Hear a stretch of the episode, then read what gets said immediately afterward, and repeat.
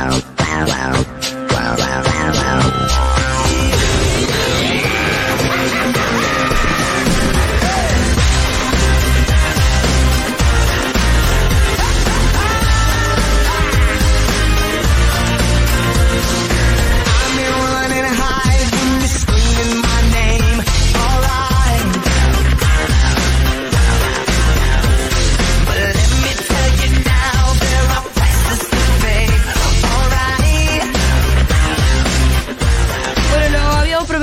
hablar un poquitito de la película que acaba de estrenar en su plataforma Disney Plus. Es una película del estudio Pixar y es un película muy hermosa. Me encanta que te haya gustado, Me Jurita. A mí me gustó, me gustó, no flasheé mal, como Ajá. diciendo, qué sé yo, la vara de Pixar siempre es muy alta. Sí. Eh, sí me pegó mal esto de ver una película y decir, ¿por qué no la estoy viendo en el cine? Qué bronca me da no estar viendo en el Ah, cine. ok. Ya van tres películas seguidas de Pixar que no se estrenan en sala de cines. ¿En serio? ¿Cuáles? La eh, y Luca, Soul y esta. Ah. Eh, la última película de Pixar que se estrenó en cine fue Unidos, que se estrenó una semana antes en Argentina, dos semanas antes de eh, la primera cuarentena. Así que ni siquiera demasiada gente la pudo ver en cine. ¿Vos la viste en el cine? Eh, sí, sí, sí. Em, ¿Es linda Unidos? No la vi. No la rompió, Ojo, ¿no? de nuevo, el peso de Pixar es muy alto. Sí, eso sí. Siempre, en general, todas son. creo que la única película mala de Pixar es Cars 2. Sí. O sea, mala. Después, eh, todo está bien, algunas, eh, nada, para la historia, otras no tanto. Em, pero eh, esto me pegó mal, no poder verla en el cine. Pensá que la- las últimas que se dieron en el cine son Toy Story 4, 2019, y Unidos en marzo del 2020. Después vinieron Soul, Luca y finalmente ahora Turning Red, o Red, como se estrenó en Latinoamérica, eh, las tres directas a eh, Disney Plus. Ahí hay un montón de discusiones, ¿no? Sí. Depende de eh, qué onda Disney le está soltando la mano a Pixar. Yo no creo que sea así. Bueno, justo ayer vos dabas cuenta de una discusión interna que están teniendo re interesante, que tiene que ver con los contenidos. Sí, que le censuran contenidos más progres de los que Disney Sí. pretende. Sobre todo diversos, digo que, que a Disney no se los manda de vuelta. Eh, yo creo que tiene que ver con el rearmado del esquema pospandemia, durante y pospandemia, de los estrenos de Disney en general, que incluyen Marvel, incluyen eh, Star, incluyen un montón de, de, cosas y me parece que los propios de Disney, me parece que ahí en la elección fue perdiendo Disney, perdón, Pixar, porque también estas películas no están dirigidas por nombres fuertes de Pixar, no fueron continuaciones de, de sagas de Pixar. Eh, me parece que todo va a cambiar con la nueva Lightyear, que sale en Sí. junio, que si bien es una continuación de Toy Story, tiene, el protagonista se llama Buzz Lightyear y eso ya es un Claro. montón. Eh, Es pero como un spin-off. es una suerte de es spin-off de Toy Story. Precuela. Eh, no, en realidad es una película sobre el personaje en el que se basa el juguete Buzz Lightyear. Ok. Entonces, pero ya, pero tiene el nombre de Buzz Lightyear y eso ya creo que le da una fuerza que por estos otros estrenos no tenían. Así todo uno dice, bueno, pará, Pixar estrena una película y la gente va corriendo a verla independientemente de cuál sea. Pero quizás en esta, nada, readecuación, se estrena Spider-Man en salas, ahora se estrena Doctor Strange, no se estrenó eh, Viuda Negra y qué sé yo. Por ahí en esa reorganización perdió Pixar, esperemos que sea una excepción. Al mismo tiempo, eh, Disney apuesta a la plataforma, así que calculo que también tiene que ver con eso. Hay mucha gente que, que las vio, Encanto, a- muy pronto después del cine ya estaba disponible Sí. en Disney Plus y parece que la vio más gente en Disney Plus que en cines. Y sí, es más cómodo. Sí. Es más Y cómodo. sí, si ya estás pagando Si la ya estás plataforma. pagando la además, plataforma, claro. y ir al cine, la verdad que está caro. Si vamos, si somos cuatro y vamos a comprar pochoclo. No, hasta tres lucas, y fácil. por eso. Tiene que cumplirse la ley que te permitan entrar con las bebidas, con tu comida, y eso hace mucho más barato. Pero no te dejan. Yo intenté. Sí, ah, no. Hay una y, ley y quise. sí, Eh, siempre, yo creo que siempre es pasar por un kiosco cercano y meter en la mochi. y no te pueden revisar la mochi. Ah, la, la mochi no te la revisan. Bueno, el otro día escuchamos la promo de Cosañoña, Sí, donde les ñoñes hablaban de Pixar en decadencia, nos llamó la atención. nos llamó la atención que se refirieran con tanta liviandad a Pixar en decadencia. Y yo como los admiro y los escucho, Sí, les había gustado Turning Red, pero les parecía que era como una especie de repunte. claro. Y nos llamó Lo la atención. a mí me llamó la atención porque lo que vi de Luca me gustó, Soul me maravilló. Sí. Son, estamos hablando de las últimas, entonces yo no sé de qué pique están hablando. Sí, yo tengo una teoría, Sí. de verdad que algo que le está pasando a Pixar, pero me gustaría escuchar primero el testimonio de nuestra querida Martina Santoro, que mandó un audio. Para respondernos a esta inquietud que teníamos. Claro, a ver. En los últimos años, las pelis que vinieron lanzando en la plataforma de, de Disney, el Pixar, pelis como Luca o como Soul, pese a que son hermosas, son, son películas muy conmovedoras, que, que aparte tra- tra- tratan Ah. temas súper originales, que son em, Ah. de las más diversas, aparte de las que Disney hizo jamás Claro.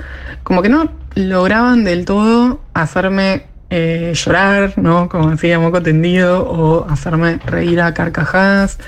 Eh, hay, una especie como de cambio generacional en Pixar en este momento en el que hay nuevos directores y directoras que están empezando a, dirigir largometrajes, ¿no? Eh, hay como una especie de, cambio, me parece ahí, eh, entre la, vieja guardia, digamos, y, la nueva.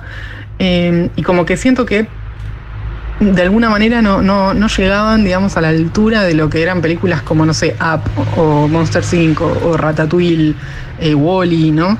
Eh, me parece que, bueno, ni hablar de, Toy Story, pero me parece que, con esta, esta nueva eh, peli sí lo lograron, por lo menos para mí, eh, haber disfrutado como disfruté de Turning Red con todos estos temas, ¿no? La menstruación, la men- monstruosidad de, crecer y pasar por la pubertad, eh, las amigas, los tamagotchis, eh, las bandas tipo Backstreet Boys y BTS que, que a una nada la ponen así sobre súper cachonda, cachonda, digo nada, me, encantó. La verdad que, es una peli que me parece eh, volvió a poner a, Pixar en, el lugar que, que le corresponde.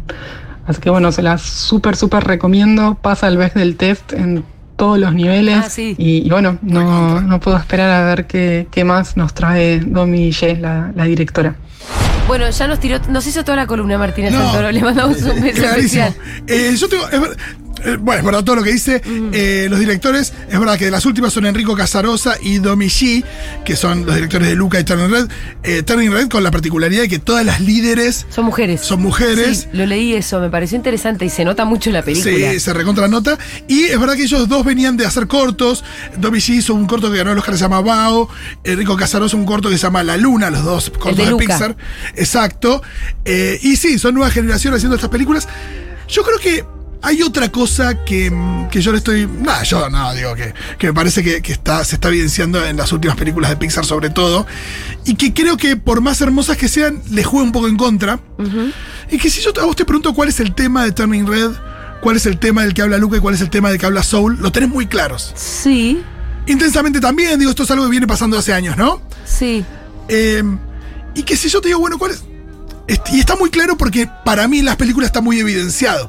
Sí. Si yo te, yo te digo, por ejemplo, películas que te gustaron tanto o más que estas, como Toy Story, Monsters, eh, Buscando a Nemo, o, eh, qué sé yo, es, eh, Bichos, Bicho, qué bueno. por ahí los películas, por ahí los temas no saltan tan a la vista, aunque las películas esas, por supuesto, están apoyadas en temas muy importantes y que si hurgamos. Creo que lo disfrutable de las películas eh, Es cuando está más velado el tema está un sobre el poco se más trata. exacto, está un poquito más escondido. ¿Enredado entra en esa? R2 es de Disney, no es de Ah, no es de Pixar, perdón, así que la ponemos un costadito. Sí, sí. Pero me Acá parece. especificamos mucho. ¿viste, No, Pitu? perdón, perdón, veo, veo. Perdón, veo. No vengas a boludear. No, no boludees, Pitu, no te metas. Pero- Pixar es Pixar. Perdón. Pero se entiende como que había, ahí algo- había algo con el mundo que se creaba, con los personajes, como que alcanzaba y sobraba para que a todo el mundo le gusten, y después estaba la emoción que te genera eh, lo que subyace y el tema. Y, pero acá está, me parece que en Soul, sobre todo en las últimas tres, Soul, Luca y Turning Red, Muy directo. está muy evidenciado, la, la alegoría de Turning Red es, eh, es, Sí, es muy básica. sí, sí, lo mismo en Intensamente. Ojo, en Intensamente, en Luke. Digo, hay una cosa ahí donde eh, me parece que eso por ahí le juega un poquito en contra para. para en, en- en cierto aspecto, no por eso no me gustan. Hablemos de Turner Red, a mí me, me- me encantó, pero creo que hay una cosa ahí donde se están un poquito poniendo un poquito más, como que la línea está más clara y eso creo que no me Eh, termina de yo cerrar. estuve leyendo una notita donde además también cuenta eh, sobre estos directores, esta nueva camada de directores, que son muy, muy autobiográficos. nivel- Claro, eso está nivel bueno. casi sorrentino, como la directora de, de Turning Red es china, Viviendo nació en China, a los dos años se fue a vivir a Toronto, es decir, fue una niña china en Toronto. Sí, sí, sí, total, Como, total. Como eh, Mei Lee, que es la protagonista de además por la, por la edad que tiene, me parece que también fue adolescente en esa época que, que retrata, que es principios de los 2000, con el Tamagotchi y, y los Backstreet Boys y todo esto, todas estas referencias. Bueno, ¿de qué va la peli? Contémoslo para el que no lo sabe. Una niña de 13 años, niña que se siente más adulta porque ya tiene 13, eh, su tarjeta sube ya la considera adulta, eh, según el Ministerio de Turismo de- o de Transporte de Toronto, se ríe con ellos, es, es recontra, eh, hace un montón de actividades en el colegio, siempre le va bien, es eh, una niña ejemplar en su casa, hace todo lo que la mamá le pide, tiene- ellos laburan eh, frente a los turistas en un templo eh, chino ahí en el, en el barrio chino de Toronto, y tiene sus amigas en el cole con las que flashea fuerte con una boy band que se llama Fort Town. Poneme algún temita de Fort Town. Oh, con Rita estamos todo el día. Oh my, oh my. Porque a Rita le encantó la película. La está mirando mucho. La película es muy divertida. Es una peli divertida y evidentemente suena. Funciona a muchos niveles Sí. como, como lo logran hacer. No solamente Pixar, sino la verdad que todas las animaciones, me parece, contemporáneas buscan que a los papás también nos gusten las películas. Sí. Pero Pixar con menos trucos, ¿viste? O sea, con menos trucos berretas. Totalmente. De lo que hace DreamWorks, que te hacen No, unos eh, trucos como de referencias culturales para los papás que son re obvias. Pixar no hace esos trucos. No, y me parece que está bueno el traslado al año 2002 Sí. para. A eso me lo preguntaba Fede, como, ¿por qué la hicieron en esta época? ¿Qué es lo que buscaron? ¿Por qué ese 2002? Porque me, dice- me parece que está bueno cuando, cuando las películas se trasladan a otras épocas. Creo que últimamente, y, y- siguen conectando con las audiencias, me parece que lo que muestran es que son temas universales. Sí. Pero al mismo tiempo, no sé, Pixar ya lo he hecho con Brave, Valiente, donde se había ido a la Edad Media Sí. para tocar un tema de madre e hija. Y fíjate cómo funciona mejor acá, Sí. porque está más traído a- a- al presente también. Lo que pasa que una película, eh, casi una película de época, es una película que se va a la Edad Media. Es bastante como más fácil de hacer eso. Irse a los 2000 es una referencia medio incomprensible, en el sentido de que es un no lugar un poco de los 2000. Sí, eh, me parece que, que está bueno que hay un montón de elementos que son más modernos de la actualidad, pero, pero menos exacerbados. Por está bueno que no estén de acá para allá con el celu. Sí. Hay cosas como que, que la época te, te hace garpe. Y creo que también. eh, no sé, la directora lo eligió porque fue también. su juventud, que es por eso, totalmente.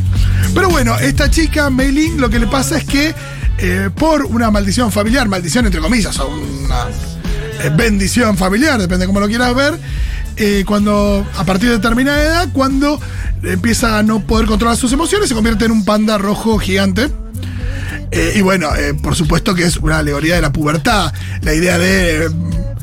Cambiando que el La cuerpo que cambia. transformación. La transformación del cuerpo, más grande, un cuerpo donde no te, sentís cómodo, eh, que los pelos, Los pelos, que los olores, El olor. eh, que la voracidad para comer y para dormir y para gritar y para todo. Eh, los cambios de ánimos también y demás. eh, hay ahí como si hubiera menos, eh, no sé, raciocinio, menos, menos cosa mental.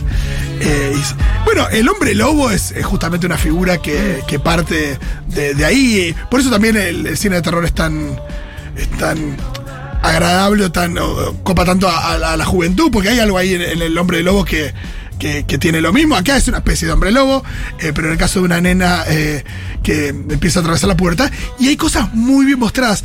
Eh, todo el tema, hay una, una escena muy hermosa donde ella medio que se da cuenta que el pibe que este que estaban mirando le gusta, Sí. y que le agarra una cosa que, que está muy bien filmado, muy bien animado, como una cosa como muy física, donde después se empieza a dibujar abajo de la cama y empieza como a sacar energía. Porque bueno, claramente en una película de Pixar no te van a mostrar la masturbación, Claro. pero sí como una ansiedad. Pero sí te muestran toallitas femeninas, Sí. boludo. Eso, Eso es un en montón. una película de Disney, toallitas femeninas. Ah, Yo me quedé realmente impactada cuando lo vi, ¿no? Sí, no. sí, sí, sí, sí, fue muy fuerte. Eh, realmente fue muy fuerte, ¿no? Y también fuerte, y me parece que, que es una de las particularidades también que me sorprendió para bien, es eh, algo que marcaba Martina, no me acuerdo si en el audio o en la promo, en realidad Cosañoña, lo marcó Cosañoña, que es que las chicas también nos calentamos. Sí. En el cine en general, ya no estamos hablando de que Disney o Pixar o la- el, viste como No, lo que no es conservador que es eh, por lo general, no sé, las animaciones.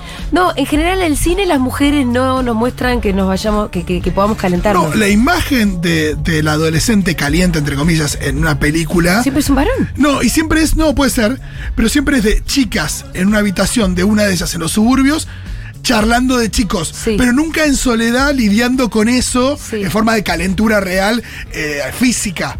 Sino es más como un chusmerío entre chicas o que se hablan por teléfono, una cosa como mucho más lavada Sí. y que no da cuenta de, eh, de la cosa física de la calentura. Y acá sí, te lo muestra mucho más. Sí, sí, sí, sí, sí.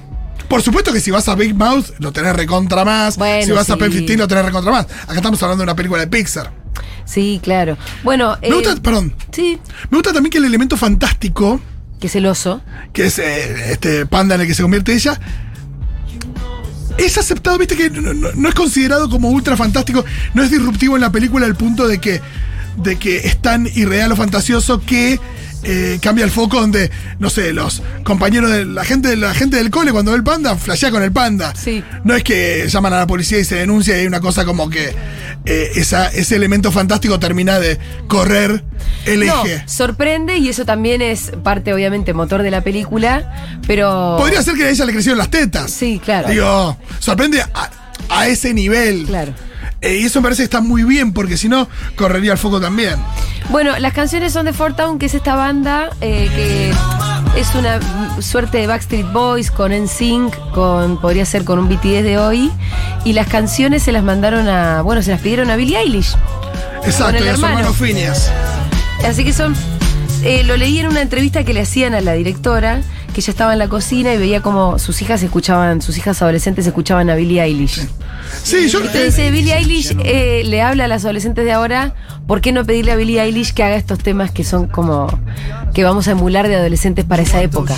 Claro. Y Billie Eilish además hizo el juego de copiar un poco ese juego de las bandas de No, y, y si hizo una canción para James Bond, como no hacer una canción para, para una película. Bueno, pero que tiene eso, en realidad lo que tenés que no es una composición tan propia cuando vos lo que tenés que hacer es reírte un poco también de un estilo, de una época, incluso de una serie de bandas particulares.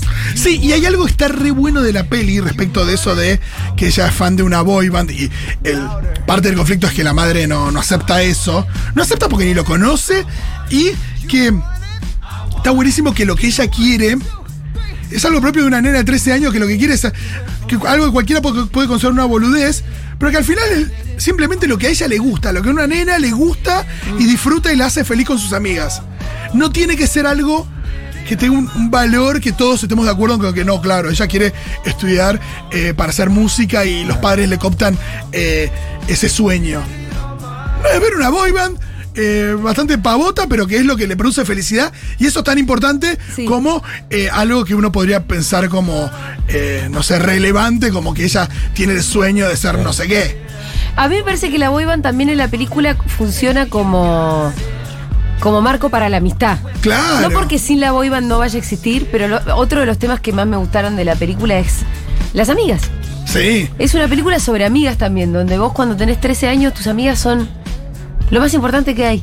Son lo más. Y en la película las amigas son lo más importante que ella tiene. Y eso también está como muy explícito y claramente. Y, y la boy band de alguna manera les da como... El marco, porque ellas son diferentes, también te muestra que son diferentes. Diferentes, pero no una Pero manera donde. Claro, pero disfrutan de una misma cosa que es como volverse locas con, Sí. con esta, con la banda de estos pibes. Eh, hay muchos mensajes. Repito yo lo que pienso de las últimas películas de Pixar. No es que no me gusten, me encantan, Sí. pero siento que hay una cosa como más evidente en la alegoría Sí. que puede ser que, que- que, no sé, que eso termine provocando, no sé si menos impacto o... mm, Al mismo tiempo, bueno, la vara está altísima. Estamos hablando del el estudio que hizo Toy Story, Monsters. A mí eh, mi Nemo, película favorita de, de Pixar son Wally, Soul, que la vi hace Sí, poco y ya está en mi ranking. Eh, no, como a mí Soul me flashó un montón. Es hermoso. A mí me gusta mucho No, Up, no, me gusta me mucho Ratatouille. Y, Up- la, Up es bueno. y Toy Story es brillante, digo, qué sé yo. seis años que flasheó, la amó y para mí fue volver a tener 13 años exactamente y que me gustaban los Backstreet Boys. Era como me sentí sumamente mm, identificada con la película, me encantó. Sí, la peli funciona también para gente grande, claramente. Claro. También pasa eso. A mí lo que está pasando con Pixar es genial. Solo que no es fácil de digerir. Creo que yo ahora. Yo que ahora no hay moraleja, sino un modelo de camino a seguir. Y el enfoque es tremendamente efectiva. Luca me ayudó a explicarle a un papá hetero con su hijo, soy el amigo Trollo, y admito que está tan cuidado que los niños de 9, 10 de la comunidad LGBT lloran a moco tendido. A mí me ayudó Coco a superar la muerte. Están muy estoicos. Los amigos de Pixar, para mí, dejaron de ser genéricos a permitirse ser más directos y juro que ayudan mucho. Claro, son más directos, por ahí son, También pasa eso. por ahí son más didácticos, ¿eh? Muy ¿no? buen mensaje igual. Eh, está bueno. Eh, la pregunta es, por supuesto que ahora, en términos de, de- de la efectividad, por ahí son más efectivas, pero al mismo tiempo yo creo que algo se pierde en eso de ser un poco más evidente. Eh, yo lloré muchísimo con, con Luca y ni hablar con Coco. Me parece que son dos películas que lo que presentan, lo Coco. presentan. eh, Es exactamente Es lo que dice acá, el modelo a seguir de, de- de varias cosas. sí. Coco, la, la relación con la muerte, que, que ¿no? Con, Sí, es con ese hecho tan coso. ¿Sí que cuando Mi se hija, murió- mi, sí. mi nieto y mi hija eh, tuvieron una relación con la muerte a través de Coco distinta. Eh, Una relación con mi mamá que no está, ¿no? Esa. Posta, eh, cuando se murió mi papá, yo pensé mucho en Coco. Ujú. Eh, Sí, sí, sí. Muy loco eso, ¿eh? Sí, y Bueno, y para también ahí, con. ahí Pixar se nutre de la cultura mexicana. La cultura mexicana, que es una Pero- cultura hermosa en eso, sí, ¿eh? y sobre todo en eso. En eso, yo te digo, deberíamos tener nuestro Día de los Santos Muertos. Sí, sí. ¿Qué más, Rolo? Eh, fui el último fin de 2020 a ver. Último fin del 2020, en realidad el, último fin de que se podía ir al cine, a ver Unidos. Ya no se veía casi gente. Es hermosa, te pega fuerte. Todo sobre, sobre todo por los vínculos entre padre e hijo. Sí, yo creo que es muy emocionante. Una parte de Unidos, yo no, no la disfruté tanto en su, en su recorrido. Salvo un par de escenas y el tema me parece que estaba muy bien también. Soul es malísima, chicos. Me encanta la ¿Cómo idea de que. eh, eso? Yo dije Cars 2 porque te juro que hay una especie de unanimidad. Pero también está esto de. No es malísima, vos te pareció mala y Sí, es válido, Para pero mí no, es me malísima. gustó, pero malísima, es como muy difícil decir. Hay gente que le gusta provocar así, no le bola. Lo hacen para molestar. De ese estilo aguanta intensamente. Me encanta, son del mismo director. ¿Qué cosa? ¿Soul intensamente? eh, la persona, sí, Pete Doctor. Intensamente es muy buena. es muy buena. Que es el mismo director de Up y Monsters Inc. Sí, Up también y Monster Inc. Sí, es un capo. Bueno, este, y sí, sí, a ver hace. cuando No es Raúna ese. Cuando presentó acá intensamente me saqué una foto con él y tengo un póster firmado. ¿Ah, sí? Sí. Capo, capo. Ese es un señor que sabe muy bien lo que sabe hacer su trabajo, ¿no? Y, es el, y es el guionista de eh, Lightyear que sale ahora en junio. Ah, bueno. Bueno. Sí, es de la primera camada. De los Se le caen las ideas por todos no, lados, que es co-guionista de, de- de Toy Story, ponele. Nada, esos chabones. Esa gente, esos chabones que saben muy bien lo que hacen. Sí, sí, sí. Che, para, te quería decir algo más de Red y ahora me olvidé. ¿Qué más? Ah, bueno, pará. Algo que la hace mágica Sí. es el encanto que tiene cada una de esas cuatro nenas. Sí. Son las cuatro alucinantes. Yo creo, sí, todas me gustan. Es muy difícil pensar una Sí. que no, pero todas me gustan. Eh, también el te- es difícil pensar porque viste que el tema de la película es muy parecido al tema de Encanto. Sí. Pero me gusta más cómo está resuelto acá. No, el tema de, de lo- de los mandatos, de la relación entre madres e hijas. En Encanto por ahí estaba más la abuela como la, la matriarca. Pero acá me parece que está más. Es más directo, es más claro. De nuevo, por ahí es. em, no sé, en Encanto por ahí había demasiados personajes también como principales con esa familia. Era, pero acá yo lo vimos como más claro el tema de, de, de ella, de la necesidad de ella enfrentar a la madre también y demás. Bueno, esto fue una pequeña semblanza sobre la película que se ha estrenado hace algunos días en la plataforma Disney y nos encantó que se llama Red, así que véanla. Y nos vamos escuchando un temazo de Fort Town, que es la banda ficción. En realidad es composición de Billie Eilish.